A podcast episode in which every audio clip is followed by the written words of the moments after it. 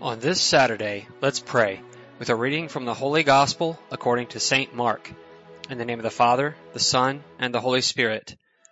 The apostles gathered together with Jesus and reported all they had done and taught. He said to them, Come away by yourselves to a deserted place and rest a while.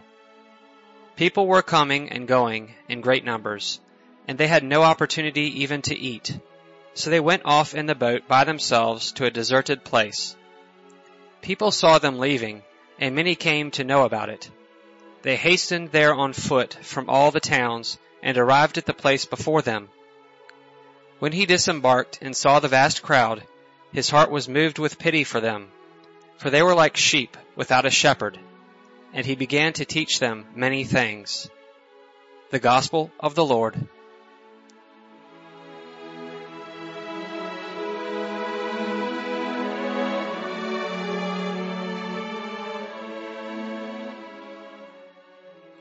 The teachings we receive from the Church not only come from the sacred scripture, but are also derived from the Word of God that has been transmitted orally through the centuries and carried in the hearts of the believers.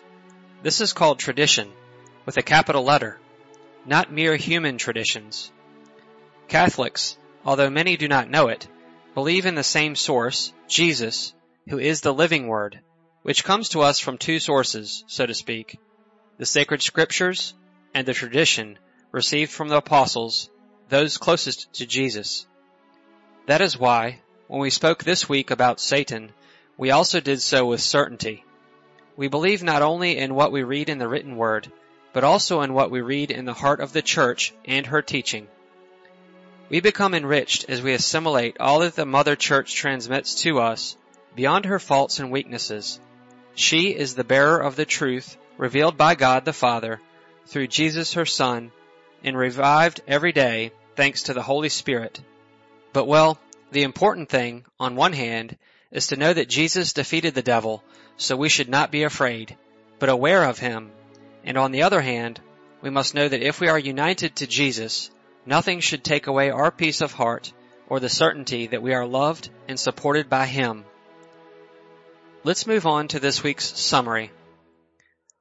Monday's gospel showed us again the trickery and lies of the devil who tries to deceive us so that we wander away from the path to happiness and so that, like the man possessed by an impure spirit, we continue to dwell in our graves, hurting ourselves and separating ourselves from others or distancing them from us with our wrong attitudes. Let us beware of the deceptions of the evil one who tries to sell us false happiness, when in reality he wants us to live in discouragement.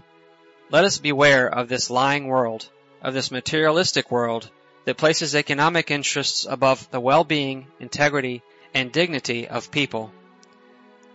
On Tuesday, in the feast of the presentation of the Lord in the temple, and inspired by the words spoken by the elderly Simeon, we were encouraged to ask ourselves if we could say here and now, in good conscience, with an untroubled heart, Now, Master, you may let your servant go in peace. What would move us to say those words? Would we think only of the achievements obtained, of the good we have been able to do, or, in the worst case, would we be moved by the weariness and tiredness of living? Let's wish our only justification is to have experienced a true encounter with Him, to have known Him well, to have experienced that only at His side can we be fully happy, and that without Him, without Jesus, no one can be saved. On Wednesday, a glimpse of the gospel made us reflect on the difficulty that faith entails. It is difficult to believe. We have to acknowledge it with humility. Faith is, above all, a gift from God, and by receiving it, we can believe in someone who is beyond what we see. Faith allows us to believe that the man who walked through Galilee was God, that he came as one of us, to be among us. Having faith is indispensable in order to be able to continually see miracles and the simplicity of events and discover the presence of God in everything and in all. That is why the best thing we can pray for is faith, not miracles. Let us pray for faith so that our human reasoning is not an obstacle to the discovery that He is always present. On Thursday, we listened to how Jesus, needing the help of men to carry and spread the message of the kingdom of God, chooses twelve and sends them out two by two. And this led us to think about the importance of living our faith as a family, as a community. Today Jesus also sends us to evangelize by transmitting the message of the kingdom of God with our lives.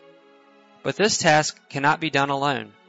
Love can be lived only two by two. Only by relating to others can we truly discover and get to know ourselves. And only by transmitting love can we live and preach the gospel.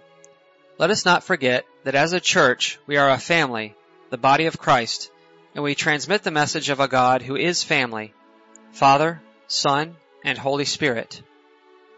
Yesterday, Friday, we saw how Herod dwells in our hearts when we kill what disturbs us, when we behead those we once admired, when we are capable of betraying what made us happiest a minute ago, and out of fear or lack of love, we bring on a tray the head of the love we have killed.